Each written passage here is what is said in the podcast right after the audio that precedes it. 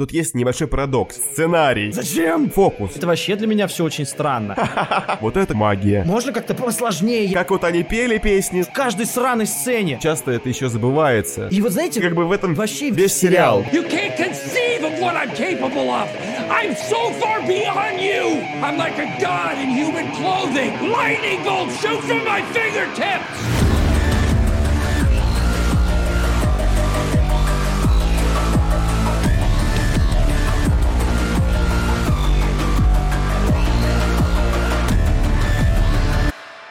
Всем привет, дорогие друзья! Вы слушаете подкаст «Поп-культурный код». Здесь мы по косточкам разбираем актуальные, а иногда и не совсем актуальные, но не менее интересные фильмы, сериалы и игры. За микрофонами Георгий Афанасьев. и Илья Чадин. Спасибо, что вы к нам зашли. Надеемся, что вам будет так же весело, как и нам. Присаживайтесь поудобнее и приятного прослушивания. Короче, девочки, мальчики, пацаны, девчонки, леди и джентльмены, сегодня будет, видимо, какой-то жеподробительный подкаст, по крайней мере, я так подозреваю. Мы сегодня обсуждаем «Бумажный дом». Сегодня мы обсудим конкретно только первый сезон «Бумажного дома», поэтому мы решили сделать так. Если вам зайдет то, что мы сегодня обсудим, как мы все расскажем, и вы захотите узнать наше мнение о следующих сезонах, вы нам напишите, поставьте лайк, и по активности мы поймем, продолжать нам или нет, окей? Просто знайте, от вас зависит, буду ли я страдать дальше или нет, я сразу вот так скажу. Потому что, честно, я бы не очень хотел продолжать этим заниматься, но все зависит от вас. Наши с Ильей мнения насчет «Бумажного дома» чуть-чуть разошлись, потому что у Ильи, как вы уже поняли, ну, сильно горит очаг. Мне сериал понравился в большей степени, но скорее не понравился, чем понравился. Я бы не стал его продолжать, если бы мы не записывали подкаст, но я знаю, что в нем есть хорошего. Что, кстати, забавно, я подметил, то, что недавно мы делали выпуск про несостоявшийся хит Netflix, про Катлу, можете найти, если вам интересно. Сериал, который никто не смотрел, и мы его оценили. А сегодня мы препарируем сериал, который смотрели все, и даже более, это считается один из самых топовых сериалов Netflix. И, ну, есть вопросики. Есть вопросики. Нет, вопросиков нет, я просто приговор хочу этому сериалу выписать, можно сразу? Сюжет сериала у нас такой. Гениальный. Не побоюсь этого слова. Гениальный. Профессор решает ограбить монетный двор испанский. И собирает 8 человек, чтобы они попали в монетный двор и, значит, вытащили оттуда кучу денег, если коротко. Ну, э, они попали в монетный двор, надо сказать, какую цифру они оттуда собираются спиздить. Там речь о 2 миллиардах и 400 миллионах евро. То есть это прям э, заоблачная какая-то цифра. Я сначала думаю, а как она вообще храниться будет в этом месте, а потом, ну, как бы понятно постепенно становится, как она там хранится. А вот сейчас Илья, кстати, очень по тонкой грани прошел, и я чуть не забыл вам сказать, что первая часть разговора будет без спойлеров.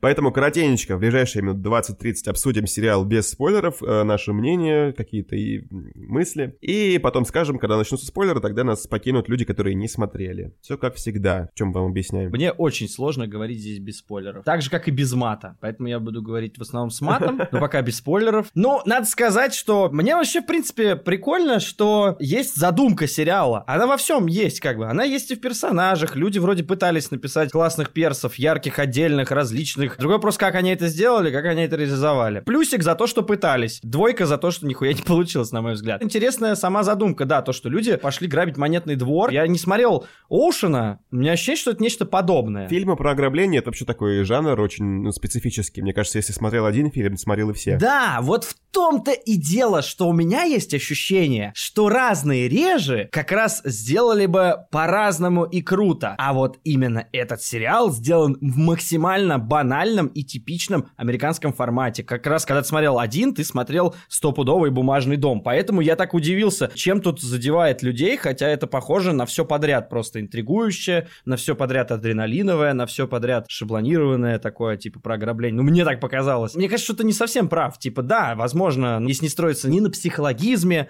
ни на каком-нибудь тайне, ни на какой-нибудь там глубине, не знаю, Ну, я не знаю, ну, слушай, знаешь, это как слэшер, есть же какие-то такие поджанры, в которых сложно что-то придумать, ну, то есть ты же не сделаешь слэшер какой-нибудь там высокохудожественный, мне кажется. Не знаю, не знаю. Можно сделать какую-то... Знаешь, э, я уверен, что какой-нибудь или сценарист, или вместе они могут придумать какую-нибудь клевую штуку, которая идеально подходит под жанр слэшера, но она так не задумывалась изначально, поэтому она в себе содержит эти элементы, но упор-то на другое, и из-за того, что у нее упор там какой-то Согласен. другой, она получилась там какой-то особенный. В принципе, у меня есть мысли в оправдание э, сериала, почему он хорош, и есть также мысли, почему он плох. Ну, то есть это все мы пробережем. Все-таки этот сериал, мне кажется, не режиссерский, а такой продюсерский. Ну, я думаю, что многие нетфликсовские вообще проекты, они в большинстве своем вот такие. Кстати, этот же сериал изначально не Netflix был сделан. Это какой-то испанский канал сделал сериал, и даже более того, «Бумажный дом» провалился в Испании, и его не должны были продать на второй сезон. Охренеть! Вот эта история! Шоураннер э, Алекс Спина считает, что сериал провалился, собственно, из-за того, что он выходил раз в неделю, то есть в телевизионном формате, и темп сериала не сохранялся для зрителей, поэтому никто не смотрел его. Но когда в Испанию пришел Netflix, они посмотрели, им понравилось, и там дальше пошло-поехало. Ты хочешь сказать, что этот сериал, первый сезон, был снят без поддержки Netflix? То есть чуваки сами так снимали? Уй, тогда это вообще для меня все очень странно. Я думал, что он задал формат, он задал игру актеров, он задал вообще там все-все-все-все-все. Netflix же, он наоборот больше топит за какую-то аутентичность, если он приезжает на чужой Ну, рынок. слушай, с одной стороны, прикольно, потому что есть клевые штуки, которые испанцы сами сделали. С другой стороны, это напоминает наши какие-то сериалы, которые тоже, типа, такие прикидываются классными сериалами визуально, а потом оказывается, что хуй знает, что там вообще происходит внутри. Ну, не знаю. Ты говоришь, что это американский как раз стиль. Мне кажется, он присущ вот этому чуваку, который, вот Алексу Пини, потому что в свое время он продюсировал «Три метра над уровнем неба». Знаешь такой фильм? Я слышал название, не смотрел. Ну, это такая вот как раз максимально американская такая сопливая мелодрама, которую там вот в 2010 году все девочки смотрели. Девочки, не обижайтесь, Гоша, Гоша всех вас любит. Ну да, да я тоже смотрел, чтобы девочкам понравиться, чтобы говорить, да, конечно, я смотрел «Три метра над уровнем неба», господи. Классное кино, Классное кино еще. Такой сентиментальный Гоша. Да, да, да, да, да. Поэтому, собственно, неудивительно, что такой стиль американизированный. И, кстати, поэтому у меня еще есть надежда на второй сезон, потому что там уже был Netflix, и, возможно, они сделали чуть-чуть лучше, потому что сериал-то начал стрелять с второго, третьего сезона уже. Второй сезон же получил еще Эмми как лучший драматический сериал. Серьезно? Мгм. Да ну ладно. Поэтому, ребята, да, если вам интересно послушать, что мы скажем про следующий сезон, мы вас ждем, еще раз повторяю. Просто первый сезон это полная жопа, причем, знаете, такая, ребята, волновая жопа, то вверх, то вниз, то выше, то ниже, то глубже, то э, мельче. Чего, мне кажется, не отнять, там хороший визуальный стиль, как раз то, что мы уже немножко затронули. тебя это тоже первый пункт, я так и думал. Но, типа, это, по сути, единственный пункт. На самом деле, реально цельный, единственный и э, почти, ну не то что безупречный, но который вот сформирован без особых упреков, единственное это вот визуальное решение вообще, да, всего сериала. Хотя, на мой взгляд, оно, мне кажется, все равно не выдающимся. А что ты имеешь в виду под словом «выдающийся»? Условно, визуальный стиль здесь как, как стиль э, книжного лабиринта. Ты знаешь цвета книжного лабиринта? Магазин? Да. Нет. Светло-бежевый, типа черный, белый и красный. Вот это примерно так же здесь вот и сделан весь сериал. Там э, начинается вообще первая серия же с шарика красного. И это очень ярко. Сразу видно, что вот сериал на такой вот цветовой штуке будет двигаться. Телефон, по которому они разговаривают, вот этот аналоговый, он прям красный. Ну и, разумеется, сами красные костюмы. Там э, в какой-то момент красная косметичка у девочки, э, такая прям яркая тоже, выделяющаяся. Вижу, что красивые ребята старались, Красивые испанские ребята. Э, Я еще почему думал, что это Netflix, потому что я такой, блин, как дорого-богато, типа, здесь все сделано. И съемки вроде богатые, дорогие, и костюмы, и вообще на все денег не пожалели. Короче, художники и операторы старались пиздец. Дополню немножко то, что ты говоришь. Тут в целом техническое оснащение фильма, операторы как раз, да, костюмы, это монтаж, это саундтрек. Все это очень такое сочное и приятное. Блин, там настолько много музыки, и она вся такая, типа, ультра-digital современная. И такая вся типа драйвовая, что меня аж затошнило. Слишком много музыки. И она вся немножечко однообразная. Вот ощущение, что все качественно, все на месте.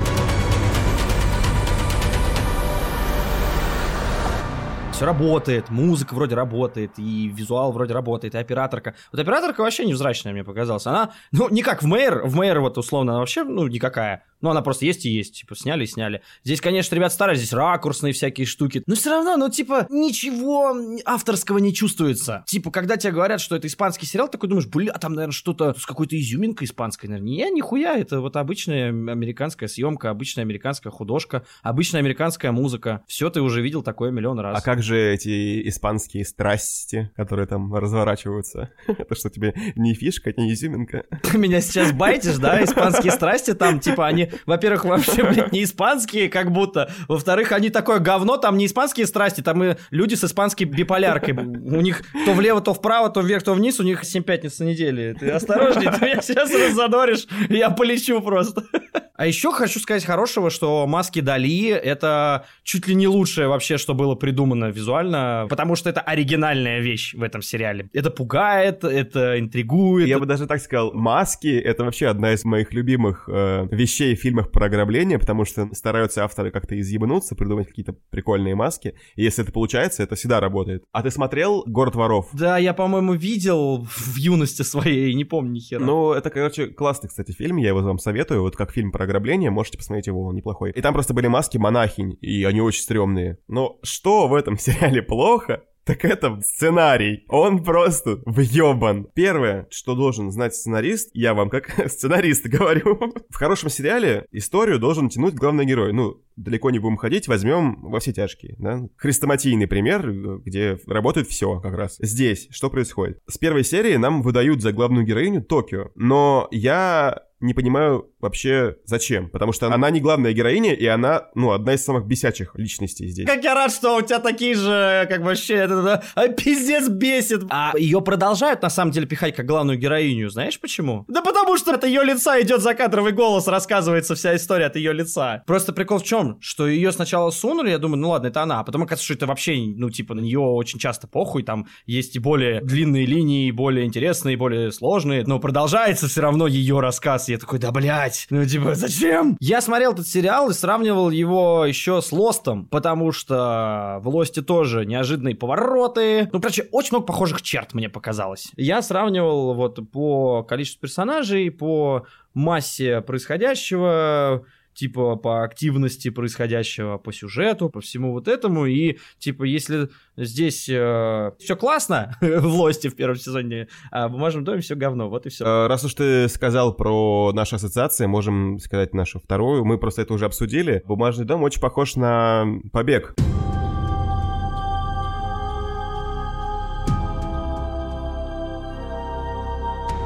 Опять-таки, резкие неожиданные повороты, сюжетные ходы, препятствия, динамика, интриги. Реально похоже, мне показалось очень. Блин, вот, ну, ребята, те, кому нравится сейчас «Бумажный дом», пойдите посмотрите «Побег» и скажите потом, что вам нравится «Бумажный дом». Мне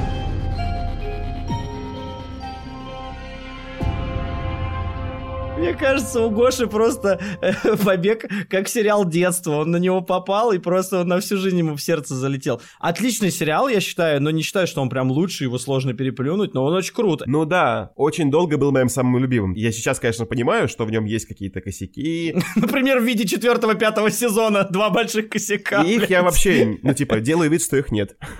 Просто Lost это тоже сериал моего детства, но я такого трепета к нему не испытываю. Я понимаю, что он косячный. А у Lost и проблем больше, конечно. Короче, тема интригующего жопа Дробилова в «Побеге» идеально раскрывается. Вот, поэтому, если вам нравится «Бумажный дом», пожалуйста, записывайте себе «Побег». Причем, на самом деле, там тоже есть э, много, ну, проебанных каких-то мелочей по логике и по всему. Но не так много. Я начинал «Побег» смотреть, я уже Гоша говорил, ровно так же, как «Бумажный дом». Первая серия, я тупо, у меня отторжение. Меня подбешивает главный герой, который самовлюбленный какой-то козел, который типа очень умный, такой весь из себя, он знает, как э, сделана эта тюрьма, там еще что-то. Он весь план на себе. Короче, вот это вот супер продуманное все. Но как персонаж, он, кстати, мне кажется, более, что ли, нетипичный, в отличие от профессора. Профессор, блядь, пиздец, такой стереотипный. Ну он, да, никакущий просто, да, профессор никакущий. Вообще никакущий. Постепенно, короче, серии с третьей, с четвертой побег берет какие-то очень и темки серьезные, и выдерживает их. То есть нету провалов каких-то. И есть реально интригующие моменты, когда ты такой, я реально не знаю, что они сделают и как вылезут. То есть ты начинаешь, короче, вовлекаться прям сильно. С третьей где-то там серии я прям очень сильно начал увлекаться. И даже если были косяки, я их проебал. А вот здесь, ну, я вообще не мог войти в историю. Она никакая вся. С персонажами просто боль какая-то, с их отношениями боль. У них все очень реально быстро развивается. Ничего не оправдано потом многое не в их характере происходит. Какие-то перемены непонятные, какие-то поступки непонятные, все не подкреплено ничем. Короче, не знаю, мне кажется, что именно второсортность вообще материала, персонажей, второсортность вообще всего очень сильно сломала этот весь бумажный дом. Мне кажется, что это просто рыба второй свежести. У сериала неплохой темп. Вообще, когда он начинается, ты думаешь, что они будут сейчас готовиться весь сезон, да, в конце будет ограбление. То есть ты ждешь, что, да, сейчас персонажи будут раскрываться, они будут жить в этом доме, а потом пойдут на дело, вот. Но сериал сразу закидывает их и зрителя вместе с ними прям в монетный двор, нет времени ждать, все, погнали, погнали, погнали. Мне кажется, это тоже как бы большая проблема сериала в том, что немножечко он заложник своего темпа. Я сначала сказал, что это как плюс, а теперь говорю, что это плохо. Короче, немножечко создатели сидят на двух стульях, потому что им нужно сделать как бы такой адреналиновый экшен, который без остановки будет прям хуячить, как э, отбойный молоток. Так бум-бум-бум-бум-бум. Вот. И они из-за этого во многом, мне кажется, пропускают какие-то вещи более ценные, которые могли бы быть здесь. Я просто представляю себе, почему вообще сериал популярный, потому что от него оторваться сложно.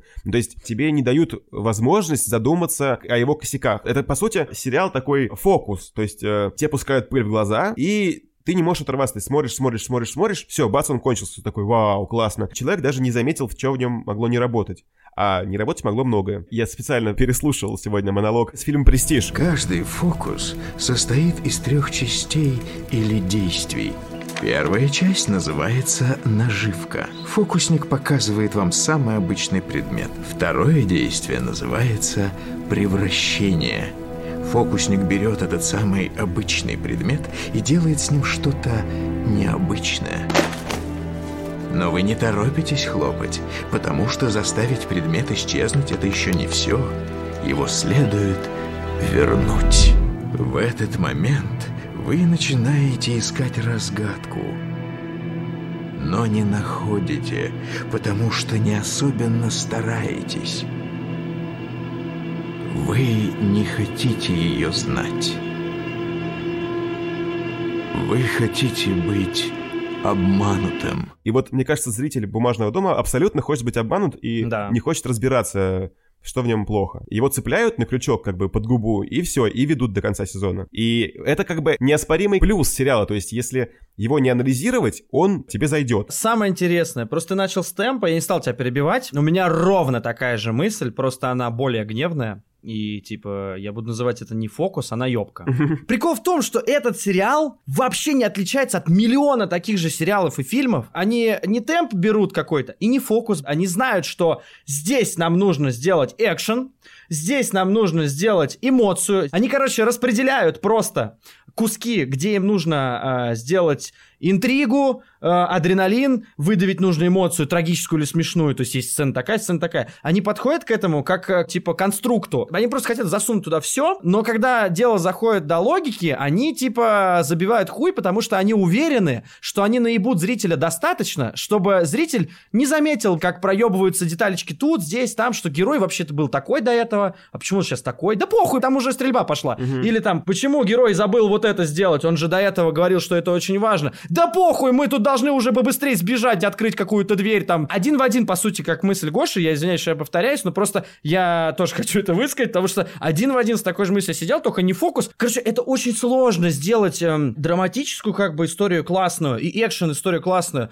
Для меня, например, эталон, сейчас меня многие засрут, закидают помидорами и обоссут мне лицо, но для меня один из эталонов это Нолановский э, начало. А почему у тебя засуд? Это же шикарный фильм. Ну, потому что я очень много людей слышал, которые говорили, что, типа, до начала какая-то пафосная хуета, ничем не, ну, не оправданная, бред собачий. Вот, а для меня это довольно простая история, которая завернута в хороший, как бы, фантастический ход, и при этом довольно, довольно простая, понятная драматическая линия. То есть э, на словах там все просто произошло, но последствия вот этого про- произошедшего и то, в каком фантастическом, как бы, элементе это все существует, это так органично сделано, это все так оправдано, и все развивается в нужном темпе, и это очень сложно сделать, мне кажется. И вот как бы здесь вот как будто бы ребята такие, типа, мы немножечко, ну, конечно, не Ноланы, ну, понятно, ну, не знаю, может быть, как Гай Ричи, мы тут и намонтируем классно, а мы тут и такой ход сделаем классный, а еще у нас персонажи есть, которые влюбляются, а прикиньте, у нас, типа, заложники влюбляются в э, грабителей, грабители защищают заложников, йоу, вы когда такое видели? Слышали про стокгольмский синдром? Это хуйня, у нас еще все круче будет. Идите нахуй, ну серьезно, вы такую ебень показываете. Вот у меня ощущение, что э, мне продают говно в классной конфетной обертке. А я почему такой злой? Почему я пиздец как зол на этот сериал? Потому что меня наебывают. Я каждый раз в каждой сцене вижу мелочь, которая вроде бы, ну казалось бы, ну забей ты хуй, фильм это не всегда жизнь, не обязательно все, что было прямо на своих местах, и чтобы все было продумано логично. Но вы, сука, это делаете в каждой сраной сцене. Вы каждый раз мне говорите, что нет-нет-нет, смотри не сюда, вот туда смотри, вот туда смотри, а здесь поплачь, а здесь посмейся, а здесь поерзай на стуле от адреналина и страха, а вот здесь сейчас интригу забросим. Вот я прям вижу скелет, я вижу инструменты, я не вижу хорошего кино или истории. Авторы, вот они прям меня наебывают, у меня ощущение было жесткого какого-то оскорбления. И таких сериалов и фильмов дохуя. Мне кажется, знаешь, в чем твоя проблема? В том, что ты как раз эти швы увидел. То есть вот если это все-таки перетаскивать в мою метафору, что это фокус, то ты сидишь э, в зрительском зале... Очень близко. Очень близко, да, с бачка, и, короче, видишь, как фокусник э, подмешивает там что-то кролика, за спину убирает. И ты такой, блядь, да он же наебывает. А весь зал сидит такой, бля, вот это магия. Вот, мне кажется, вот, вот что Да. произошло. Возможно, возможно. Типа, если человек пришел посмотреть какой-то сериал, отвлечься от жизни, под винишко, и он не хочет особо запариваться, то ему сериал этот э, можно посоветовать, и он ну, может зайти, мне кажется. Просто понимаете, я особых усилий для этого не предпринимал. У меня не было желания сесть в первый ряд и там достать бинокль, чтобы поближе смотреть. Я садился без каких-то предрассудков. Просто прям на каждом моменте я такой, ну типа, ребят, ну вы готовились 5 месяцев. Вы что, не знали, что это произойдет? Я еще просто думал, что это очень похоже реально на бургер. То есть э, это как бы фастфуд. То есть ты классно очень прожевываешь быстро, вкусно и не замечаешь, из чего он вообще состоит, на каких маслах он прожарен, э, сколько была замороженная котлета там. Меня заебал фастфуд в свое время. Просто развлекательный, эмоциональный. Здесь э, основной упор в этом сериале сделан на эмоциональность и адреналин. И больше ни на что. То есть никаких глубоких мыслей, даже если они позже попытаются это сделать, даже если вам показалось, что там есть какие-то мысли, нет. Мое субъективное мнение, что там нихуя нет. Никакой глубины. Там нет глубоких, сложных тем. Там есть только поверхностное затрагивание чего-то, что не развивается никак. И вот, если вы хотите кушать бургеры, вы можете кушать бургеры, конечно, и как бы это нормально, потому что каждый человек выбирает себе сам. Если вы хотите быть наебанным, как в фокусе, и вам достаточно того, что вы верите в это чудо, которое само по себе произошло, ну, продолжайте верить, как бы. Меня просто дико бесит, когда меня обманывают на экране. Я уверен, что мне еще просто субъективно не подошло по вкусу, Мгм. то есть нет какой-то истории, которая меня тронула. Я считаю, что фильмы и сериалы должны быть все, любые, от плохих до хороших, от простых до сложных, от невозможных, которые смотреть, потому что очень сложно, до простецких, которые можно проживать и выкинуть. Вы забудьте про этот сериал. Он у вас останется как эмоциональная плюха внутри. Вы всегда будете вспоминать о нем с удовольствием, но попробуйте потом пересмотреть. Я уверен, что вам не очень будет интересно. Не знаю, может, я ошибаюсь. В общем, да, ребята, такой сериал, такой, точнее, первый сезон э, сериала, немножко первый блин комом. я очень надеюсь, на самом деле, я просто продолжу его смотреть, я хочу досмотреть, даже если у нас не пойдет. Блядь. Прощаемся с теми, кто не смотрел. Приветствуем еще раз тех, кто смотрел. И отправляемся в спойлерную часть. Для меня э, в этом сериале есть охуенное количество отрицательных, характерных черт. Главные черты, которые мне здесь не нравятся. Мгм. Ёбаная показуха, претенциозность, провокационные темы, которые очень часто вбрасываются, и нахер они нужны, я здесь не понимаю. Пафос. Ну, пафос — это то, когда э, как бы эмоциональная сторона — это главная цель, она перебивает, по сути. Если можно задать вопрос, для чего автор написал произведение, перед нами цель. Если больше подходит вопрос, с каким чувством автор описывает события, мы говорим о пафосе. То есть это какая-то эмоциональная эмоциональная составляющая такая как бы повествования, ну, либо в тексте в литературе, либо в кино, как бы, да, как играют актеры, как снято камерой, да, там. И вот есть просто излишний пафос. И вот э, я считаю, что «Бумажный дом» на странном излишнем пафосе, потому что тут больше эмоций, которых вообще, типа, они нет для них почвы, а подается так, как будто есть почва. И как бы в это не веришь, потому что почвы нет, а эмоция есть. Вот, ну, кому-то заходит, возможно, я не знаю. Лично мое субъективное, это то, что закадровый голос, который нахуй не нужен, ничего не дает, он ничего не дополняет. Он дублирует то, что мы видим и так на экране, или дополняет, чисто расширяет, чуть шире делает, но не глубже. Это очень бесяще, причем, что это главная героиня. Поверхностность, собственно, подхода к логике, к вот мелочам там, ко всем. То есть здесь вообще нету какого-то испанского колорита. Здесь не хватает испанской музыки, здесь не хватает испанского окружения. Простейшие приемы совершенно вовлечения зрителя, типа криминальный сюжет, сексуальная главная героиня, сиськи жоп там показывают э, несколько раз, там, типа, не, не то чтобы прям в открытую, но просто я, я помню, что в первой или во второй серии там прям камера едет такая, сисек начинает и поднимается. Зачем? Почему сисек? Господи, почему нельзя было с лица сразу начать? Ну и, как я сказал, что, короче, истории персонажей не очень интересны. Господи, какая бесячая эта героиня, которая со сделанными сиськами Токио, главное, господи. Это мне напомнило реально сериал «Метод». То есть из разряда «Чем мы будем брать зрителя?» Берутся какие-то приемы, которыми будут зрители завлекаться. Мы возьмем такую худенькую сасочку. И очень она самовлюбленная. И вот этот ее закадровый текст. Я просто смотрел это на русском, и более того, я смотрел в дубляже студии Пифагор. Не знаю, как они перевели, но мне кажется, все довольно точно по интонациям звучит. И очень бесячий у нее, блядь, этот тон. Вот это, знаете, пафос такой, блядь, я сказал, что здесь ты хуя пафоса. И вот здесь этот пафос в этом закадровом тексте, он прям все было продумано до мелочей, но мы оказались, э, у нас слабина была там-то. Мы посменно проверяли заложников, входы и, разумеется, печатный процесс. Всего лишь за 20 часов печатные станки уже выдали 52 миллиона евро. Так что в тот момент мы думали, что все получится. Но это спокойствие было только затишьем перед бурей. Скоро все пойдет настолько наперекосяк, что мы будем близки к провалу. Спросите, почему? Из-за обычной истории любви. В конце концов, любовь достойная причина все испортить. Боже мой! Да всем насрать! Мне лично было насрать с самого начала. Когда как бы происходят какие-то поступки глупые вот у персонажей, это только подтверждается. Ну, типа, у нее кроме внешних цеплючих хотельных данных больше ничего нету. То есть в этом ее задача в сериале. И также и в истории все ее хотят, только Рио она остается. И вот, значит, первая серия у нас начинается с того, что профессор, значит, ищет людей, которые будут лучшими из лучших. Кто-то будет классным хакером. Они же там двери взламывали, закрывали. Кто-то классный солдат, такие как Хельсинки и Осло. Кто-то классный вор, как вот эта девочка. Хотя зачем там вор, я не очень понимаю уже сейчас по просмотру 13 серий, я не очень понимаю, зачем там вор. И э, вот они, значит, набирают, значит, некий вот профессор, который выглядит максимально стереотипно, такой дядечка в очках с бородкой, который любит слушать классическую, видите ли, музыку, блядь. Ну, конечно, что еще может делать человек, который типа высокоинтеллектуальный, который продумывал план годами, а еще он занимается, естественно, спортивными тренировками. Ну, как, как же без этого? Нам рассказывают, что тренировки и подготовки происходили 5 месяцев. 5 месяцев — это полгода. Супер ограбление. Я просто, э, вот еще раз напоминаю, это главное ограбление, чуть ли не мировое. Там, ну, в Европе, мне кажется, точно. Монетный двор. 2 миллиарда 400 миллионов евро. Гора конских денег. Как они вообще это собираются унести? Как это вообще... То есть это очень сложный план, который должен как-то реализовываться, который нужно продумать. Но мы же видим дядьку в очках и с бородкой в пиджачке, значит, он, наверное, как-то придумал это все.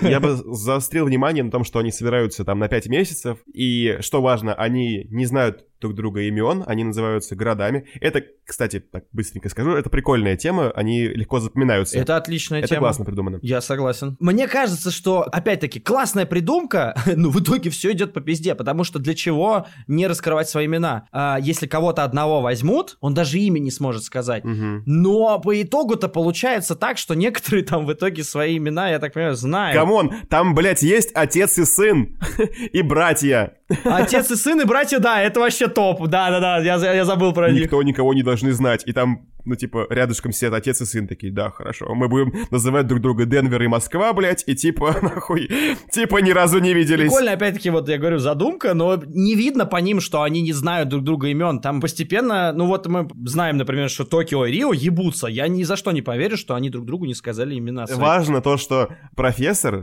он как бы их начальник, он запретил вообще какие-либо коммуникации. Личные отношения, личные отношения. Токио, Рио ебались каждую ночь, и никто что-то не заметил. Тусовались, бухали, музыку слушали. Они один раз вообще свалили на тусовку. Да, да, да, там им вначале говорят, насколько это все серьезно и важно, блядь, что никаких отношений. И просто я помню, как какая сцена, значит, там стоят они на улице, курят что-то вот, типа, в своей усадьбе, это флешбэк, и уходит, значит, э, Токио уходит такая куда-то. Мы такие, ну окей, пошла, пошла, все остальные курят, и Рио такой, типа, я тоже пойду, типа, куда-то. Я такой думаю, ты вы серьезно, ребят, думаете, что никто не понял, куда вы ушли? Ну вот, неужели настолько насрать? Ну зачем тогда делать этот стиль? Вот этот вот, типа, что все очень серьезно. Может быть, профессор просто, знаешь, а, по ночам в экстазе э, слушал классическую музыку, мастурбировал и даже не, не думал, что может что-то пойти не так. Типа, ну, я же им сказал, никаких отношений. Типа, ну, значит, не будут они ебаться. Уж точно. Все Ну, продумал. она профессора-то тоже пытается соблазнять. Там есть сцена, когда она говорит, меня так заводит интеллект. И профессор такой, да, это очень Это интересно. разве не Найроби? Чувак, это делает и Найроби, и Токио, блядь. А, и- Я к чему и говорю, что там, когда он говорит, ребята, никаких личных отношений, две из двух это, блядь, делают. И типа вот этот стереотип, что, ну, интеллектуальный дядька в очочках все бабы хотят. Но это делает Найроби, лежа в кровати, она там говорит, ой, вы знаете, у меня температура, я не пойду, я полежу. Да вы не стесняйтесь, вы присядьте, полежите, если хотите со мной. А потом такая, типа, Мне кажется, или в воздухе летает некая напряженность. Напряженность Да. летает здесь.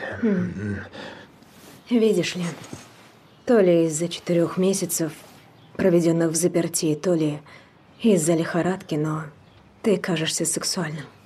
Не чувствуешь того же ко мне? а я вам не нравлюсь, а я вот такая сякая. А, а Токио приходит к нему в этот, а, в их учебный кабинет, вот это, она такая, меня так заводит интеллект, знаете. Людям столько вещей кажутся сексуальными. Танцы, мышцы, блондинки, французский акцент. Хочешь знать, что заводит меня? Интеллект.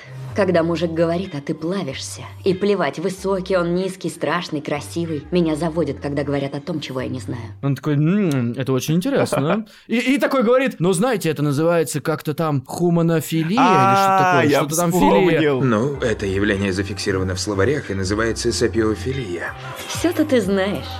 Прошу прощения, я пойду посмотрю на еду. И она такая, о, она сидит такая улыбается. И мы такие, господи, он лишний раз ее возбудил своими хуманофилиями какими-то терминами. Ну, мне это не интересно. Это аттракцион, который ничего не несет. Это какой-то вот такой, знаете, ни- низменные эмоции такие э, цепляют зрителя чем-то очень простым, жвачным. Как же меня это бесит. Вот просто у меня вопрос, зачем? Мне кажется, тут есть небольшой парадокс гениальности этого плана и драматургической структуры. Если бы профессор, такой весь из себя придумщик, все продумал и все бы шло по плану, сериал бы не работал, да? Потому что, ну, все получалось бы, и все. Ну, на самом деле, задумка-то правильная. Идеальный план, в котором какие-то препятствия начинают ломать. И типа герои должны мобилизоваться и придумывать на ходу, как выкручиваться. То есть идея вот такая. И она на словах звучит И классно. которая, кстати, работает как раз в побеге. Да. Здесь проблема в том, что как бы, проблемы плана просто возникают по ходу сюжета. И типа, оказывается, он здесь не продумал, тут не продумал. Типа, оказывается, у Москвы там, грубо говоря, клаустрофобия. Ой, а никто и не знал. Типа, в таких моментах план идет по жопе. Мне больше всего, пожалуй, из всех этих придурков, они все придурки. Вот честно, ребят, я бы назвал это не бумажный дом, а цирк уродов. И вот как бы из этих всех придурков Берлин один из самых интересных, ярких персонажей. Потому что он оригинальный, мне кажется. В какой-то момент он приказывает, типа, убить эту кучерявую девчонку. Берлин не первый раз засовывал руки в трусы порядочной женщины, но впервые он вытащил их оттуда так быстро. Возможно, Моника предпочла бы, чтобы он поддался инстинкту и забыл о телефоне, который зазвонил у нее между ног. Но этого не случилось. Денвер, что будет с нашим авторитетом, когда она расскажет остальным? Потому что даже Берлин мог отделить удовольствие от долга. Убей ее. Ты меня слышал? И я думаю, ну, Берлин, ну какого хрен, ты мне нравился, ты единственный тут не пытался всеми силами запороть, как бы, и так косой достаточно план. А единственное, типа, условие там было никого не убивать, нахер ты кого-то убиваешь. И потом, уже к концу там раскрывается, что он, оказывается, скоро умирает, у него какая-то болезнь, и он на это дело пошел просто по приколу, как я понял, просто себя потешить. Вот видишь, ты не зря добавил, как я понял. Видишь, ты заметил какие-то слова сказал? Потому что ты не уверен в этом. Потому что на самом деле его болезнь ни на что не влияет. И все равно нихуя непонятно, почему он ведет себя как гнида Так нет, ёбаная. нет, наоборот. Потому что болезнь на это не влияет. Ну как она на это влияет? Серьезно? А нахуй он тогда вообще на план этот Так а потому что, ну, ему весело, мне кажется. Он тешит свое самолюбие. Ну, он, грубо говоря, Джокер такой Хорошо, здесь. если бы не было болезни, что-то поменялось бы? Он же, в принципе, эксцентрик, который устраивает сцены. Болезнь дает просто на его поведение немножко красок. В принципе, ничего бы не поменялось. Короче, для меня все было классно, пока он не начал... Короче, когда он а, Артуро, человек, которого пристрелили, его лечат врачи, Берлин приказал не делать общий наркоз. И он сказал, воткните ему, значит, местный, я хочу с ним говорить. И он над ним измывается. Он типа, ну что, Артуро, Ты круто прокололся, да, Артура? С именем своей жены. Понимаю, это нормально. Днем трахаешься с Моникой, вечера проводишь с Лаурой. Любой бы запутался. С кем не бывает. Его режут, э, вытаскивают из него пулю, из него течет кровь, а этот его мучает. С чего вдруг такой садизм? Он стал для меня, короче, в какой-то момент более однозначным чуваком. Он стал просто плохишом для меня. То есть, если раньше он мало делал очень плохих каких-то отвратительных поступков и просто игрался как паук с жертвой, знаешь, он стебался, он с заложниками такой разыгрывал сцены. Как зовут? Артуро. Артур, значит. Да, я ничего не видел! Я ничего не видел, клянусь вам, я ничего не видел! Посмотри ничего, я ничего не видел! Я не видел! Давай, Артур, посмотри на меня. Не видел! Посмотри на меня. Ну, ну. Э, успокойся уже. Любишь кино? Кино любишь? Кино очень люблю. Хорошо. А ты не замечал, что в начале фильмов ужасов всегда появляется персонаж такой же умник, как ты, и все думают, вот этот точно умрет. Он выживает? Никогда. Артура, поверь мне, этот умник ты. Это классно! В этом есть шарм, в этом есть образ, в этом есть что-то пугающее и неопределенность. В этом реально есть типа хаос, как от Джокера. Действительно, ты прав. Но как только он начинает... Сначала он приказал убить, потом он начинает просто измываться над Артура, и потом он делает вообще какую-то хуету, которая, ну, просто... Ну, видимо, да, видимо, это все укладывается просто в его хаотичный характер, о котором ты сказал. Когда просто... Когда Муссолини проигрывал Вторую мировую, и огромное черное облако мешало думать, он понял, что единственное, что может поднять ему настроение, это секс. Он поселил проститутку в комнате рядом со своим кабинетом и периодически приходил к ней, чтобы она делала его счастливым. Я могу помочь вам решить ваши проблемы. И он говорит, мне, думаешь, классно будет с тобой заниматься сексом, если я знаю, что ты делаешь это под принуждением? Думаешь, я смогу быть с женщиной, оказавшейся со мной против своей воли? Замечая ее презрение? Серьезно? А вы испытайте меня. Через 10 секунд он ее трахает. И дальше больше. Дальше он просто ее настолько к себе подпускает, что делает из нее прислугу. Она ему кофе приносит, а если она ему яд бросит в кофе? Ну, что угодно может быть. да. Момент, когда они предлагают деньги или свободу, она говорит, свободу, свободу, никаких денег не надо, свободу. То есть очевидно, что она просто слабая духом, отдалась ему, чтобы он ее не убил, ничего не сделал, потому что он опасный парень, от него хуй знает, что ожидать. И он такой, «Чш-чш-чш, подожди, я дам тебе два часа, подумай еще, потому что ты же понимаешь, отношения это такая важная вещь. Короче, он зачем-то начал ее уговаривать на почве того, что вот э, она ему не безразлична, что-то такое. Ну да, это странно, я согласен. Для меня этот персонаж был каким-то уникальным, оригинальным и довольно авторитетным, и он постепенно скатился в какой-то бомжатник.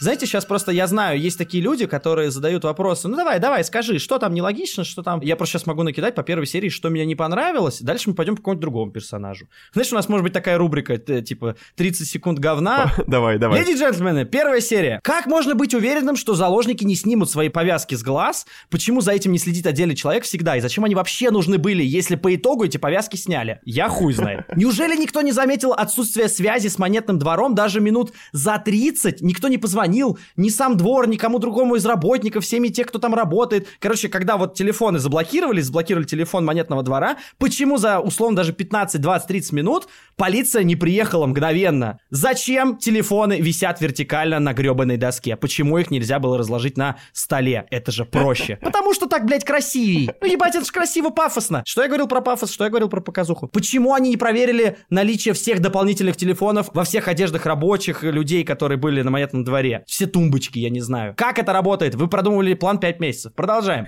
Почему все в масках, а Берлин палит лицо и ставит а, под удар план? А потому что такой вот он. А, ну по- понятно, понятно. да, Такой понимаю. человечек. Почему они не понимают, что делать, когда полиция стреляет в них в конце первой серии? Неужели за пять месяцев никто не подумал, что полиция будет стрелять? О, какая неожиданность! Мы хотели выйти с мешками, сделать вид, что мы грабители, и были уверены, что полиция не будет по нам стрелять. Зачем вообще Токио начала стрелять в полицейских? Это должно было что ей дать? Ну, ранили Рио, и что? Почему вообще Токио за Рио начала так стрелять пафосно во все стороны с криками, если до этого нам показали, что ей, в принципе, на него похуй, они классно трахаются, но она такая, ну, типа, мы когда закончим дело, я, наверное, от тебя уйду, ну, типа, у нас не все серьезно. А он как наивный мальчик такой, «М, ну, пожалуйста, у нас так классно, я тебя так люблю. Она такая, да не, ну, расслабься. А потом она такая, Рио! Слушай, мне кажется, я вот на этом остановился бы. Да, все, я закончил. Это первая серия, это первые куски, которые... Есть мне что сказать по поводу этого момента. Очень часто в конце серии случается какая-то неописуемая хуетень, ты замечал? Типа вот этой. Типа вот этой. Типа того, как они вышли на крышу. Типа того, как Денвер стреляет в Монику. Ну, хотя потом это оправдалось, но все равно сериал очень сильно зависит от своей структуры. То есть, чтобы следующую серию смотрели, надо сделать клиффхенгер. Это как бы, да, ну, одно из каких-то базовых понятий сериала. Надо цеплять следующую серию. И как раз то, что это сериал телевизионный, а изначально не нетфликсовский, они сильно делают на это убор, и так как это фокус, они кладут болт на логику повествования. Главное, чтобы случилось что-то такое, что «Вау, ничего себе, они стреляют, блин!» И там Денвер такой, это первое правило, мать твою! Первое правило, ни в кого не стрелять, никого не ранить, не убить! Мы такие, о, а что, Рио убили? Подожди, а ей же похуй. А, ладно, похуй. А потом оказывается, он еще и не убит. А что она, зачем она вообще стреляла? Ну, господи, а Да, там реально очень много хуеты под конец серии. Для того, чтобы это было классно, красиво, красочно. Неужели много реально нужно прям включить логики, чтобы заметить эту хуйню? Я просто сидел, смотрел такой, о, бля, это ж бред, о, бля, это ж бред. Очень часто это еще забывается. Как знаешь, как в плохом хорроре, когда на 20-й минуте показывают там призрака, и люди в следующей сцене такие, как ни в чем не бывало, ля-ля-ля. Знаешь, что меня забесило? Помнишь момент, когда пришел мужик, который фоторобот сделал профессора? О, обожаю эту хуй. Ой, там Типа- вообще топчик. Я так бомбил с этого. Я уж даже не говорю, как профессор дозвонился, блядь. Окей, дозвонился. Но типа, чё, они этого чувака отпустили? Такие, ну ладно, удалил и удалил. Вот! Окей. Вот просто представьте себе, что вы находитесь в России. Не берем Испанию, берем то, где мы ближе всего. Представьте, что идет спецоперация, штаб развернут неебический, какие-то скорые, какие-то полицейские патрули вокруг, а, спецназовцы нацелены все на этот дом, приводят очень важного человека. И он такую важную вещь делает, показывает фото робота, потому что он помнит, он сказал, да, я помню, как он выглядит, я все вам расскажу. Мало того, что я вообще нихуя не понимаю, каким образом он за 5 секунд это смог все сломать, мне кажется, там только молотком надо было разъебать, на самом деле, ноутбук. Только так это можно было бы так бы быстро отменить. Там так классно сделано. Мне нравится, там очень часто магия монтажа происходит в этом сериале. Ты такой, типа, ну это невозможно. Раз, раз, раз, монтаж все сделал. Там очень быстро он отменил. Там даже я не помню, чтобы видно было, как он рукой, что ли, тыкает, э, как он убирает этот фоторобот. Но фоторобот очень быстро, как будто на обратной перемотке разбирается такой. Я даже не понимаю, как это физически может происходить в жизни. Это же долго делается. Это делается минуту какую-нибудь там, чтобы все эти усы, э, брови, бороды, все это разобрать, с лица убрать, типа стереть. А он вообще человек, который работает на свалке, и в рот он не ебал, простите, как э, с этим компьютером управляться в этой программе. Это вообще профессиональная хуйня. Никто за ним в этот момент почему-то не следил. Это вообще... Прекрати! Прекрати! Черт! Руки убери! Прекрати, сказала! Черт! Что он тебе сказал? Что он тебе нахрен сказал? Я не расслышал. Что он тебе сказал, а? Центральная, это штаб! Откуда передавали последнее сообщение? А потом еще и мы про него забыли. Ну, типа, ты все нам испоганил, обосрал нам ход дела. Ну ладно, иди отдыхай, гуляй, кушай. Есть момент еще классный тоже, когда профессор, короче, позвонила мама а, на его телефон, потому что во второй серии Ракель в конце звонила с его телефона матери, потому что у нее сел телефон. И в третьей или в четвертой серии он попадает в штаб. Его задерживают около штаба полицейские. Туда нельзя. У меня звонок для инспектора Мурилья. Звонят Ракель Мурилья. Это срочно и по личному вопросу. Это срочно. А, по личным делам к инспектору. Хорошо, проходите. Проходите. Чё? Вы ёбнулись, что ли? Серьезно? Представьте себе такое в реальной жизни, что полицейский останавливает, а ему говорят, это к инспектору по личным делам. Очень многие важные элементы истории, сериал, диалога, вообще вот этого всего, они просто пролетают быстренько. Они как-то формально сделаны, чтобы просто шло дальше. Потому что мы следим не за вот этим вот телефон, не телефон, как попал, не как попал, а за вот этим вот «О, мама позвонила ему, он сейчас попадет в штаб! Вот это поворот! Из-за того, что мы следим за этим, мы проебываем логику жизни. А я такой, ну стой, ну стой, ну ребят, ну типа, ну это же полиция, это же серьезный орган, это все сложно, типа. Можно как-то посложнее, я не знаю, ну сделайте вы профессору, чтобы он как-то очень круто пробрался. Очень как-то сложно, интересно, выдумал что-то, он же гений. Не очень понятно, что профессор вообще исполняет. Профессор мне напомнил Breaking Bad. Вот очень много у него сцен каких-то, когда нужно оперативно сотворить какую-то полную хуету, чтобы вылезти сухим из воды. Ну да. Вот это вот в Breaking Bad частенько было. И вот здесь мне вот тоже нравилось за этим следить. Он, конечно, вытворял порой полный фарш из разряда, э, там, помните, э, те, кто смотрели, и Гоша, была сцена как раз, когда он побежал на эту, на свалку, чтобы там протереть машину, он перепрыгнул, получил пиздов, там, типа, просидел в багажнике, там, ему снова звонит Ракель, здравствуйте, а вот не хотели бы поужинать? И он такой, да, да, конечно, да, да, поужинаем, да, его там трясут в этой тачке. Вроде смешно, но вроде тупо. Мне она понравилась, она довольно икшонистая. Она просто не дает ничего интересного, никакого саспенса, потому что очевидно, что он выйдет сухим из воды. Да. Ничего, тут никакого напряга. Так вот, я рассказывал просто про то, что он же побежал на свалку, и его оттуда потом выкинули. И он ничего не добился. И что он сделал во второй раз? Он пошел не перелезать через забор, а взял кусачки. Почему он не мог взять кусачки сразу, блядь? Но у него не было пяти месяцев, чтобы продумать это. Все второй сорт. Все второй сорт. Мы видели это миллион раз. Мы знаем. Я столько раз предугадывал сюжетные повороты. Помнишь, э, когда профессор говорит, а что на вас надето? Во что вы одеты? Что? В чем вы сегодня? Вам не кажется, что одежда... Многое говорит о личности. А, ну ты знал, что у них будет любовная линия? Что они замутят? Нет, я предугадал, что он ее встретит. Я думаю, он наверняка, типа, что на ней надето, спрашивает, чтобы потом встретиться. Наверняка не встретиться. Бам, нахуй! Он разворачивается за барной стойкой. И там такой эффектный звук, такой... Возьмите мой. Вау! Мне понравилась линия Ракель, это вот инспектор. Мне тоже! Она немножечко, потому что из каких-то детективов просто вот вышла. Да! И я подумал, блин, вот сделали бы они сериал про Ракель, и было бы классно. Да, У да, нее да, такая да, да, жизнь, да. такая судьба жесткая, и вот типа то, что она в разводе, то, что муж манипулирует тем, что там общественность против нее настроена и забирают дочку. Ну там много чего интересного. У меня очень понравилось, что у нее мать без памяти сама себе записывает стикеры. Это прям вот как-то меня так тронуло, я не знаю почему. Прикол в том, что у Ракель очень много интересных тоже вот этих всех штук, и за ней более-менее интересно следить, но некоторые вещи очень картонные и все равно тупые. Ну, это, мне кажется, уже фишка этого сериала. Просто у нее даже имя есть, вот что ее еще выделяет. Ну, у профессора, кстати, тоже фиктивное, но имя ну там, есть. да, в принципе, у всех есть имя, но просто ее имя ты запоминаешь, потому что у нее нет кликухи. Мне вообще, в принципе, я говорю, вот этот сериал, э, мне не интересно, что происходит внутри с этими грабителями, но мне интересно смотреть э, за противодействием полиции, которая должна как-то вытащить их. И Ракель просто сама по себе персонаж интересный, потому что она женщина среди мужчин полицейских, очень суровая вот эта вот э, атмосфера. И с одной стороны, они пытались это классно подчеркнуть, с другой стороны, там полная хуета у них вышла, на мой взгляд. Э, А потом она начала глупости делать, например, с профессором, она начала к нему подкатывать. Мне кажется, это тоже оправдано, то, что она такая заебанная женщина, ей хочется, типа, развеяться. При этом прикольно они сделали из нее вроде женщину, которая подозревает, то есть она серьезная тетка. Вот в конце она такая наставляет на яйца пистолет и говорит, ну не на яйца, она ему говорит загляните под стол. Это классный момент, кстати. Классный момент, потому что в этот момент ты думаешь, блин, реально сложная работа, как доверять всем. Никогда не знаешь, кто источник, кто не источник. И вот в этой сцене подтверждается это все, что она, во-первых, женщина с яйцами, и что она, в принципе, у нее сложная работа, и сразу становится интересно. Но как только она говорит, пойдемте вы покажете, я такой, бля, да он все спрятал. И она его не раскроет. Ну, очевидно. Это и происходит. То есть только появляется какая-то серьезная штука прикольная, дальше идет какая-то хуета. А потом она в него влюбляется просто вот просто потому, что мамка говорит, а у тебя есть что, какой-то новый парень? Ну, да, с одной стороны, но все познается в сравнении, и там есть гораздо более косые любовные линии, согласись. Ну, как, кто бы спорил, ну, конечно. Эта линия, ну, она хотя бы в нее можно поверить. Там есть хорошие моменты, а есть откровенно тупые, конечно. Еще приведу пример. Как она ведет себя с Анхелем, который ей говорит, что он в нее влюблен уже там сколько-то лет, 10-15, не помню сколько. Мужчина, с которым я тебя видел в кафе, которого ты держала за руку. Ты бы с ним переспала? Скажи, я хочу знать.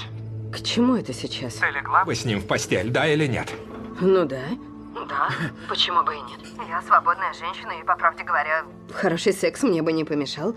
чтобы отвлечься на что-то от работы. Так что, скорее всего, да. А что? Понятно. Ты готова дать шанс любому, кроме меня. Анхель, произошедшее между нами в Серседелье было случайностью. Прошло восемь лет. И на том все закончилось, потому что мы коллеги. И друзья, Ракель. И ты женат, Анхель. Я женат. Потому что ты сказала, что между коллегами ничего не получится. А потом сама же вышла замуж за коллегу. И ты никогда не видишь во мне победителя, а видишь лишь неудачника, которому не может нравиться Энди Уорхол. Но если бы ты хоть на миг взглянула на меня как на мужчину, клянусь, что уже через 10 минут я бы бросил Кармен. В какой-то момент она прям при этом Анхеле, а она его держит во френдзоне, она при нем звонит этому профессору и говорит, профессор... вот Привет, Сальва, это Ракель. А, привет. Извините, я, видимо, не вовремя, да? Как насчет того, чтобы поужинать, знаете, там... И сидит рядом Анхель, нам показывают, что он смотрит на нее, что он ревнует, потому что он уже ревновал, и он ей говорил, что ему неприятно. И она что, сука? Она что, стерва? Зачем она специально это делает? Или она тупая? Ну, то есть она не понимает, что он рядом все слышит? И я такой, чего, блядь, да что с этим персонажем не так? Нам дают правила, от этих правил отходят, делают новые правила. Авторы этим персонажам дают правила, мы в них начинаем верить, потом все идет по-другому. Я главная полицейская женщина, тра-та-та-тра-та-та. Берет скорую помощь, чтобы уехать, и говорит, мне надо развеяться. Закрывается в скорой помощи, уезжает как на такси ездит по городу. Главный штаб спецоперации, самый главный, самого главного ограбления века 21-го. У вас главный э, в штабе уезжает, забирает скорую помощь. Села, к ней еще запрыгивает этот Танхель, ее напарник, и поехала. Типа, видите ли, она э, отдала приказ выстрелить в этого заложника, и ей вот плохо, потому что она отдала такой приказ. Короче, очень много деталей бредовых, очень много. Но если вы делаете из нее такого серьезного персонажа, ну серьезность, вообще серьезность, представьте только, вот, вот вы садитесь смотреть фильм, вам говорят, очень серьезный план ограбления. Хорошо. Ну просто помните, что план серьезный, и все, и у вас все косяки сами вылезают. Очень серьезный план э, вытаскивания заложников и предотвращения ограблению. Очень серьезный, очень много полицейских, очень много спецназа, большие шишки там. Короче, разные люди, все серьезные, все очень серьезно. Но она берет э, скорую помощь, идет кататься там по городу. Там много такого. Она там э, выходит вот на монетный двор, чтобы ее пристрелили. Ну, просто потому что она истеричка, я не знаю. Она позволяет себе, она как глава штаба или глава спецоперации, она там одна из главных прям, уходит и приходит, когда ей захочется. У нее месячные, она убежала. Сколько ударов можно вынести перед тем, как сдаться? Если вы Ракель Мурилью, то много. У нее там э, чувство вины за напарника, она пошла под пули. Но такая стойкость не всегда на руку. Внимание! Инспектор Мурилья приближается к зданию. Если удары не прекратятся, вы все равно упадете. И когда упадете, покажется, будто все удары нанесли одновременно. Под конец, на в 13 серии, вот абсолютно дебильнейший момент. Она в отчаянии, она пошла и подходит к этому монетному двору. Ракель! Ракель! Ракель! Же! Мурилью не слышала и не думала. Она просто шла. Она была пустым телом, искавшим, как покончить со всем этим. И типа ей насрать, давайте стреляйте в меня. Это сделано с таким пафосом. И полицейские, которые спецназовцы, вот эти вот рядовые, видя ее, они ее пропускают, никто ее не останавливает, и за ней бегут в рапиде мужик в пиджаке и мужик в амуниции, вот эти вот ее главные помощники. И вот знаете, в этом вообще весь вот сериал, весь в этом. В рапиде, в красивой типа эмоциональной сцене, в типа драматическом моменте, и все слово типа. Потому что вроде все на месте, но оно все нахуй картонное и не работающее. Потому что она на самом деле до сих пор не могла знать, что он не крыса, например, ее напарник. Там вообще это... Ты помнишь, как э, вытащили микрофон из очков? В конце, да, в последней серии уже. Вот классно же, да? Придумка охуенная с этим троянским конем. Надо как-то сделать источник информации, при этом не беря никого как посредника. Они же ищут крота, человека, а человека нет конкретного, есть просто микрофон, да? Вот это все вроде придумано классно, но там просто в 13 серии они просто кладут очки, это Ракель, и говорят, «Э, в них был микрофон. Когда они закладывают микрофон, первый мой вопрос, блин, круто, а как они его вытащат оттуда? Как кто догадается? Это же очень сложно понять, что именно в очках это такое гениальное место. 5 баллов, профессор, отличное место придумали, просто охуенно, мне все понравилось в задумке. А как достанут-то? Садится просто бородатый седой дядя и говорит, в очках был микрофон. Кто, блядь? Когда, блядь? Почему вытащили? После аварии? Ну, типа, он что, вывалился оттуда? Как в этой аварии можно было разобрать вообще микрофон, не микрофон, очки, не очки? Ну, типа, сами себе просто ломают все, даже хорошее. И вот весь в этом сериал. Но мне все равно, мне нравится следить за Ракель, за профессором, как ни странно, потому что они противостоят друг другу. Мне хоть немножечко это интересно. Другой вопрос, что он, оказывается, влюбился в нее. Ты вообще понял, что в нее влюбился? Да, так там, ну, спасибо за кадровому голосу, там это пояснили. Да, это вообще непонятно, пока тебе не скажут это гребаное Токио за кадром. Из-за того, что сериал как раз... Ну, мы, в принципе, все косяки сериала уже сказали. Один большой косяк. Он э, слишком драйвовый и слишком не обращает внимания ни на что, кроме вот, структуры экшена. Он не может себе позволить, как в Лосте это сделать, показывать героев в ситуации, и потом отдельную даже, может, линию флешбэчную, показать, что у них происходило в этой усабе, пока они готовились, может быть, еще раньше. Ну, раскрыть героев. И нету в бумажном доме возможности, времени на то, чтобы раскрыть их больше. И поэтому персонажи раскрываются внезапным душеизлиянием, как в «Защитниках». И они сидят такие и начинают. Вот я был такой, и у меня такая ситуация, и вот так. Как начинается любовная история у Моники и Денвера. Она хочет сделать аборт, а он почему-то не хочет, чтобы она делала аборт. Да. Можешь думать, что я говорю полную херню, но только я не думаю, что аборт хорошая идея. Лучше тебе жизнь твой сын испортит, чем какой-нибудь козел или я. Внезапное душеизлияние! Мама хотела сделать аборт, но сперва бахнула героина, который отец думал продать, чтобы оплатить аборт. И под дозой этого дерьма ее поймали копы. И я родился в мире тюрем, наркоты и полиции. А что знаешь ты? И он такой, да ты знаешь, каково это, жить, типа, я родился в тюрьме, там, и ну, Да. вот начинается минутный монолог, как ему плохо жилось там ребенком в тюрьме. Да. Но, блядь, во-первых, тебе насрать, во-вторых, ты не веришь в это, а в-третьих, там сейчас уже все, нет времени, любовная линия началась. Опять-таки, почему? Потому что нарушили правила сами авторы. Что нам говорят в первой серии? Это Денвер! За Москвой сидит Денвер. Наркотики, выбитые зубы и поломанные кости. Король драк на дискотеках. Вспыльчивый характер. Для дела подходит, но непредсказуем. Он классный чувак, может навести шороху, устроить хаос. Там его как-то описывают, и он такой все время.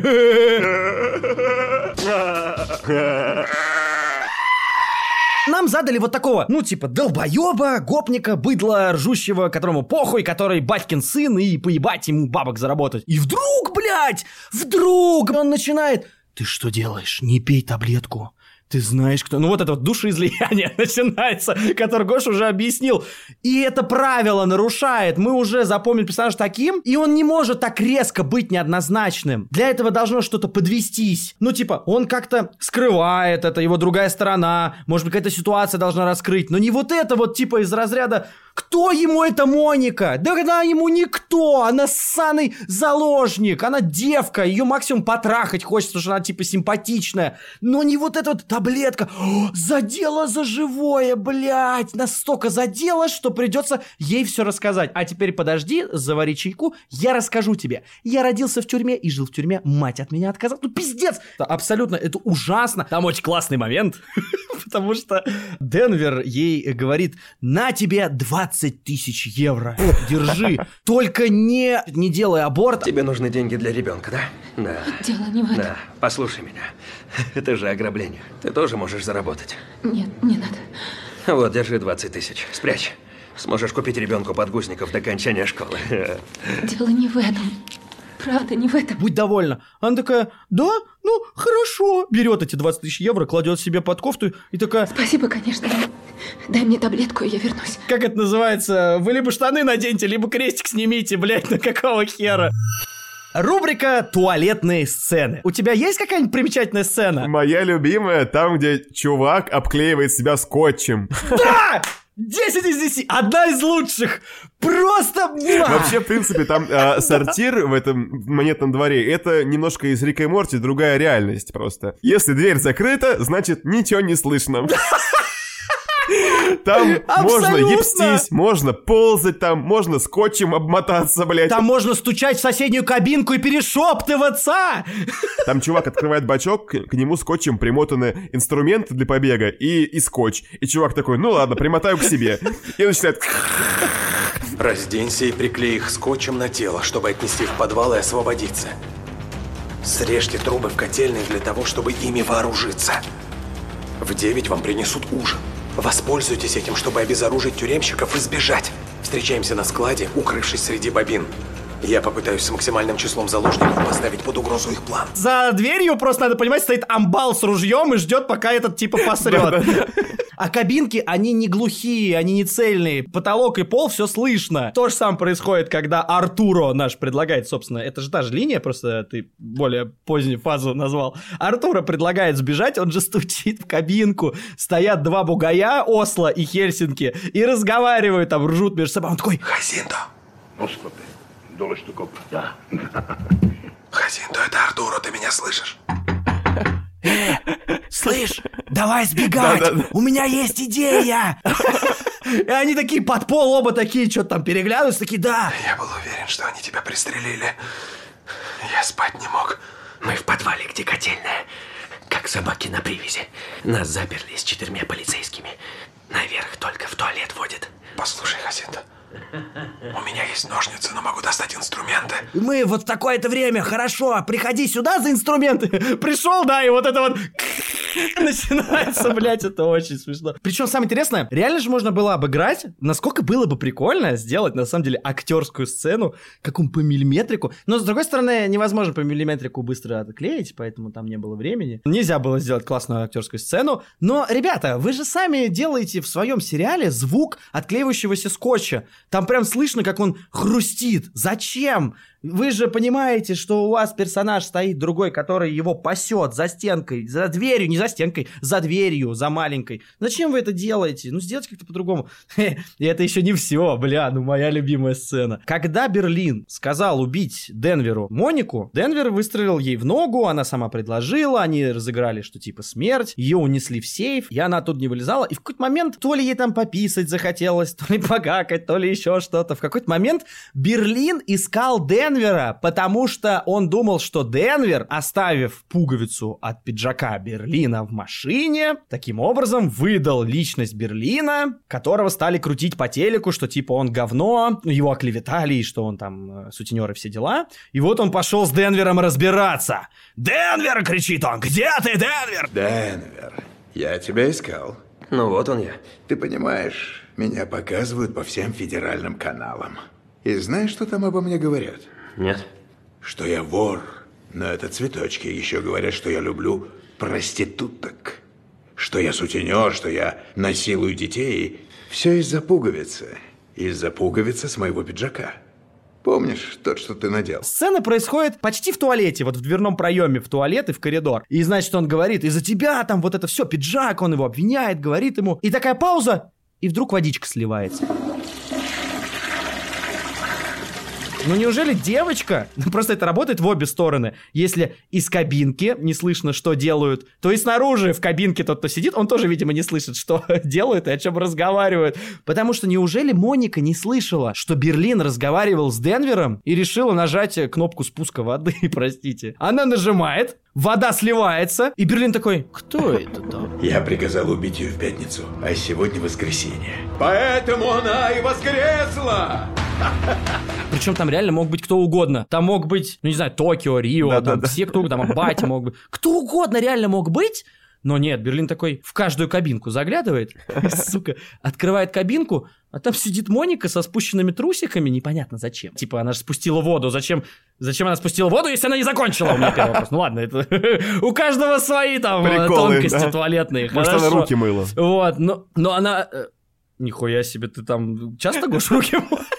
Ну, у них такие там условия, знаешь. У меня просто вопрос к Монике. Она что, не слышала, как э, Денвер ебет Берлин, типа, в этот момент и говорит, что он ему хочет голову прострелить? Она спускает воду, открывает Берлин, она сидит в трусах, и у нее такой взгляд такой щенячий, типа, ой, я не ожидала, что я наделала, какой ужас, о боже мой, какого хера.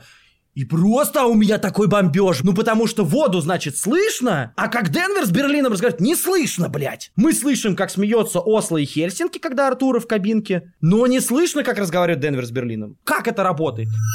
Меня знаете, что смутило в этом сериале? Что очень много еще теме мужиков. Вот Ракель как раз отдается. Ну, типа просто вот почему-то все в штабе обязательно слышат про ее личную жизнь. Спрашивают, что она не надета, какой она оргазм там получает. Вот это меня смутило. Мне это вообще нахер не нужно было в этом сериале. Это ее должно смущать при полиции, да? Потом это должно раскрывать ее историю. Но получается это как неловкость какая-то. То есть вот эти истории с ее мужиками. Этот Анхель несчастный. То, что он ей высказывает, какие у нее мужчины. То, что ее муж там есть, он нет его. То, что она влюбляется в этого профессора, что он не влюбляется. Вот это все меня очень сильно взбесило. И меня сильно взбесила, в принципе, вот тема каких-то вот этих, ну, это я уже говорил, да, провокационных вот этих. Очень много провокаций каких-то сексуальных. Вообще тем в сериале много, они разговаривают о сексуальных штуках, об одежде, что надето, об оргазмах, про девственность Берлин кого-то спрашивает, я помню, из девочек. Зачем это все?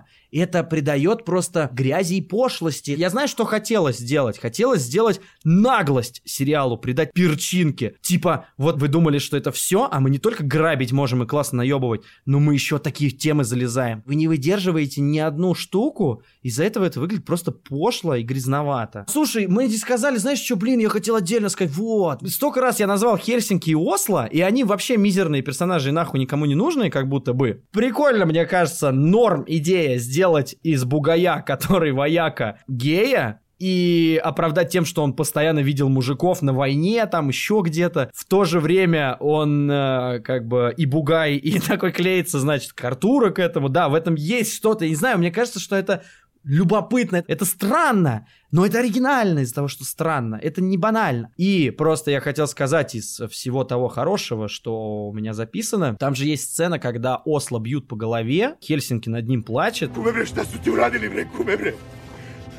Pa šta su ti uradili bre, mamu im jebe bre, šta su ti uradili bre? Меня почему-то так тронула эта херота. Просто когда он уже там лежит э, с повязанной головой в 13 серии в начале, ему говорят, что его надо к врачу, а другие говорят, нет, он к врачу не пойдет, у нас план. И вот они друг на друга пушки наставили, и он говорит, нет, он не поедет к врачу, потому что он знал, на что идет. Осло не выйдет. И не думай. Он знал до того, как войти. Рана не имеет значения. Лучше смерть, чем тюрьма. Ты понимаешь? И вот как-то мне показалось вот это вот живая и серьезная сцена, которая может вот так существовать даже без особых развитий. Вот там никаких линий не было у этих персонажей. Осло вообще нигде не появлялся толком, кроме как декорация. Он даже слова там нигде не сказал. И они раскрыли на этом любовь брата к брату. Да, это прикольная сцена, но в ней, знаешь, какой есть момент? Сейчас сказал, я, я вспомнил. Лежит Осло с повязанной головой при смерти. Берлин светит ему в глаза, в зрачки, типа, чтобы посмотреть, реагирует он или нет. И Осло, блядь, реагирует, у него глаз дергается. И Берлин такой, он не реагирует. Я просто смотрю, мне стало интересно, как они это сделали, и решил на зрачки посмотреть, сужаются они или нет. Зрачки не сужаются, но у него, блядь, дернулся глаз. Неужели нельзя было другой дубль взять? И Берлин такой делает шаг назад, такой... Не реагирует. У меня другая претензия. Именно к этому же моменту я не видел, что глаз дернулся. Он светил не в глаз, он светил ему в бровь, блядь. Я, может быть, не прав, если здесь есть медики, которые слушают. Может быть, не нужно лучом светить прямо в зрачок, но там крупный план, и он фонарем водит вокруг глаза. Он в глаз не светит вообще. И я такой такой, серьезно, блядь, это так работает? Он не должен ему светить в глаз, чтобы зрачок реагировал. И он отъезжает такой, не, не реагирует. Я такой, бля, мужик, ты не попал в глаз, блядь. Какого хера? Ну вот как бы в этом весь сериал, да, есть какой-то островок кайфа, где можно что-то Да. приятное найти для себя. И в нем же, блядь, какая-то хуйня дичайшая просто.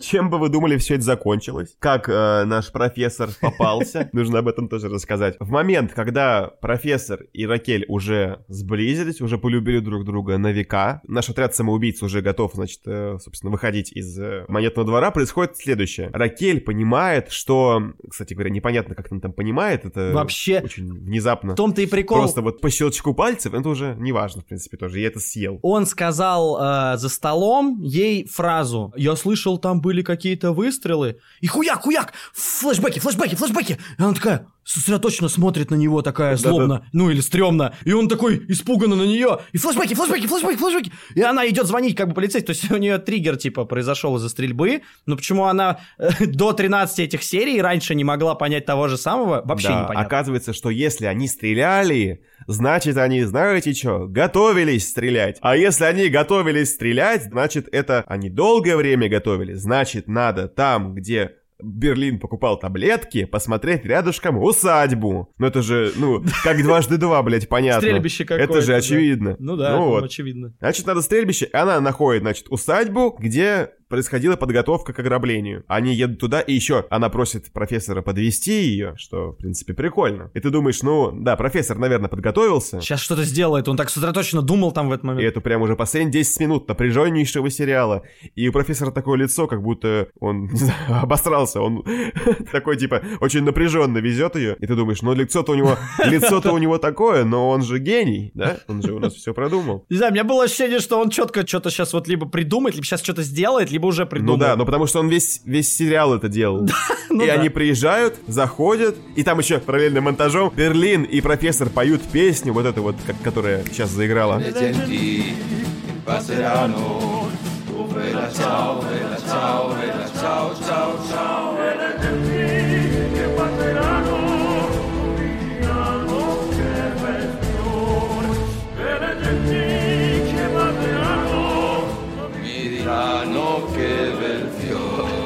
И это классная песня, блин, очень классная песня, мне понравилась, я ее слушаю. А знаете, что самое интересное? Она не испанская, это итальянская. Да, кстати, блин, я слушаю ее и такой, блин, классно звучит итальянский язык. А я даже не подумал, что сериал-то Ага. испанский. Ну ладно, это не важно. Просто прикол, помнишь в чем? Э, как раз, когда они пьют с Берлином, он рассказывает, что у меня дедушка воевал Да-да-да. вместе с итальянцами, и они научили его этой песне. Где колорит испанский? Не, ну, хотя бы итальянский. И ладно. они приезжают, значит, на эту усадьбу, где они готовились, заходят туда, и оказывается, ну что профессор не убрал хату за собой. Элементарные, элементарные вписочные правила, короче, не соблюдены. Родаки приходят, прибери с собой бутылки, Да, в чем проблема? Просто, как вот они пели песни за столом, так бутылки и стоят, похуй. Сериал заканчивается на вот такой напряженной мини-профессора. Ну, мина миной, ну, типа, там же больше. Эй, инспектор, здесь чердак, идите сюда, тут такое! И она вбегает, а там просто, блядь, весь план. Весь план! Там вся стена увешана планом от и до по пунктам, как они будут грабить.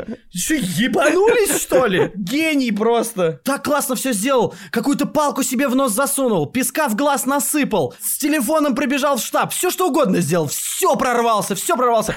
Блять, ну прибраться забыл. Сука, это очень тупо, конечно. Вот опять-таки, нам дают профессора как охуенного чувака, который вылезает сухим из воды очень сложно, круто, многим готов пожертвовать и очень умно. Ну вот опять правило нарушено. А как он это мог сделать-то? Ну как? Ну вы чё? Он же все продумывает наперед. Или выходит сухим из воды. Сейчас ни то, ни все не произошло, все, пиздец. Странно, что вообще сезон закончился на таком моменте, потому что, ну, ощущение незавершенности некой. По сути, сезон мог закончиться на любой из серий, они все примерно так заканчивались. Ощущение, что второй сезон будет точно такой же, они будут сидеть в монетном дворе, профессор будет как-то крутиться, ну, непонятно, что в следующем сезоне будет, другое. Условно в Озарке каком-нибудь в конце первого сезона тоже непонятно, что. В Озарке, кстати, Озарк очень крутой сериал, мы вам всем советуем. Да, очень советуем. Там как раз просто новый виток. Ну, так а я не помню. Ну, я помню, что произошло самое яркое, и ты охуеваешь с этого в какой-то момент.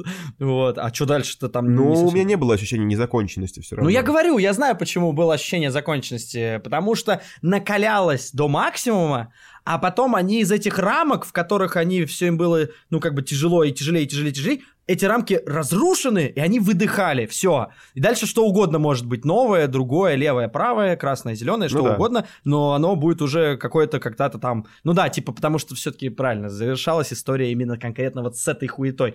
А здесь непонятно. Нет, ну слушай, здесь, ну как бы, есть новый вектор. Их раскрыли с потрохами, типа. Так нет, у меня как раз просто ощущение, что их не раскрыли. Типа он там все сейчас сделает, мне кажется, в первой же серии второго сезона. Честно, ребят, вот э, все, кто сейчас слушает, только от вас зависит, будет у нас подкаст. Надо ли вам это? Потому что, скорее всего, я буду оценивать примерно так же, и максимум вот буду рассказывать про вот такие же херни, которые я рассказывал. Судьба э, сериала, судьба нашей рецензии на этот сериал будет зависеть от вашей активности, да. Так что пишите, если вам нравится, что мы говорим. Пишите самое интересное, что мы скажем еще. Пишите, если становится хуже, если становится лучше, те, кто смотрел этот сериал. Да, ну, в общем, я не знаю. У меня уже рот болит смеяться, и я думал, что я прям гореть жестко буду, но больше, честно, поржал, и, наверное, хорошо. Ну, я не хочу оскорблять никого, кому нравится этот сериал. Мне кажется, мы исчерпывающе сказали про людей, которым ему нравится. Просто это реально фокус. Ну да. Вы хотите быть обманутым. И нет ничего страшного, если вы купились на него. Ну, типа, он э, и наточен на то, чтобы вы купились. Просто мы с Ильей как бы его очень дотошно разбирали, чтобы поговорить про него детально. Может быть, это очень субъективно, может быть, э, я излишне эмоционален и пристрастен, но этот сериал это плохо, потому что он не то, чем он хочет выглядеть и пытается вас убедить, что он этим выглядит. Он несерьезный, там нету хороших драм почти никаких вообще, ни хороших линий, саундтрек банальный, таких саундтреков миллион в фильмах, там на каждую сцену саундтрек, из тебя выдавливают слезу, грустный саундтрек. Так это же как раз элемент того, о чем мы говорили. Саундтрек в первую очередь должен выбивать эмоции. Ну, в кино, в нормальном даже, или в хорошем, не обязательно должен саундтрек выбивать эмоцию. Аудиовизуальное искусство, оно должно сопровождаться музыкой хорошей, и оно должно дополнять, добавлять или углублять, но оно не должно вести за Я собой. имею в виду вот в таких фильмах, где эмоцию прям пытаются выбить. Ну, музыка, ну ладно, это может быть не основное, но это прям супер важно. Это половина дела музыка. Да, все используют музыку. Вопрос, в каком количестве, с каким напором, нажимом. Понимаешь, когда у тебя из 40-минутной э, серии, типа, все сцены — это разные музыки, то есть только что была комедия, все поржали, и там какой-то саундтрек. Ты такой, типа, может, его не особо замечал, но он создавал э, определенную ноту. Потом идет экшон, такой э, намонтированный, классно, как они там стригут деньги, например, там вот на этом станке, и там такой, о, там что-то такое, блядь, знаешь, классно. То есть только что был один саундтрек, потом другой саундтрек, потом, значит, э, начинается какая-то драматическая история, типа, не пей таблетки из разряда, а то получишь по жопе, и там тоже там музыка начиналась, другая, просто она такая, ну такая, такая грустная. И вот когда у тебя раз за разом, сцена за сценой, музыка, музыка, музыка, музыка, это очень плохая черта. Это значит, что они берут внешними приемами. То есть они понимают, что им недостаточно в сцене содержания. Да, да, я тоже говорю, что это плохо, но это неудивительно. Я Ну, просто нас еще так учили и в институте, просто нам говорили тоже, что если вы пичкаете, блядь, музыкой, у вас, ну, типа, не музыкальное произведение, вы пытаетесь вытащить ту эмоцию, которую вы хотите от сцены, значит, у вас сцена не доделана.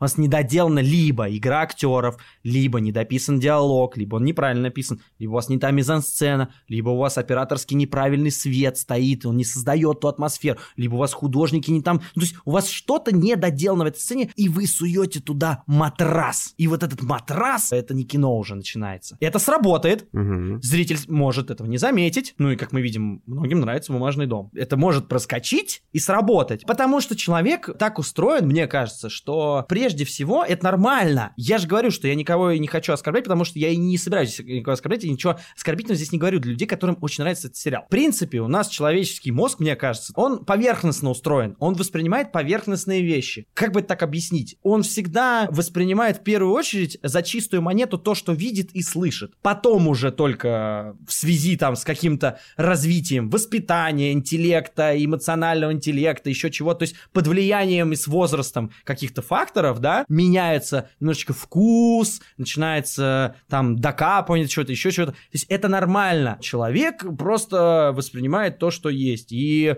то, что он услышит музыку и увидит эту сцену, и вместе это сработает, это нормально, потому что в первую очередь мы просто смотрим, слушаем и не доебываемся. Это нормально, мы доверчивы. Это норм. Так что никого я не оскорбляю, но я считаю, что такие сериалы, по мне, это испанский стыд. Я думал, ты вначале это скажешь. А домик-то карточный. Пам-пам-пам. Ля-ля-ля-ля-ля. Так что, ребята, спасибо, что вы дослушали. Спасибо, что каждый раз дослушиваете до конца. Подписывайтесь на все доступные площадки. На Яндекс, Google, Apple, CastBox э, и все остальные. На наш YouTube канал, на наш Instagram. Пишите нам свои гневные отзывы о том, как мы испортили вам настроение или наоборот подняли. Мы будем очень ждать вашей обратной связи. У меня есть неожиданный вброс для вас, друзья. Скажите, если вам будет интересно, чтобы мы сделали видео-версию подкаста какого-нибудь одного из ближайших. Потому что я пытаюсь уговорить Гошу на видео-подкаст. И вот скажите, вам достаточно в звуковом, как бы в аудиоформате? Если вам интересно это, и вы бы хотели, чтобы скорее был видео-подкаст, чем аудио, напишите нам, скажите, если наберется действительно большое количество таких ваших хотелок, то мы постараемся это реализовать. Слушайте нас дальше, спасибо, что вы были с нами. И я, Илья Чадин, собственно, с вами прощаюсь. Все, ребята, пока.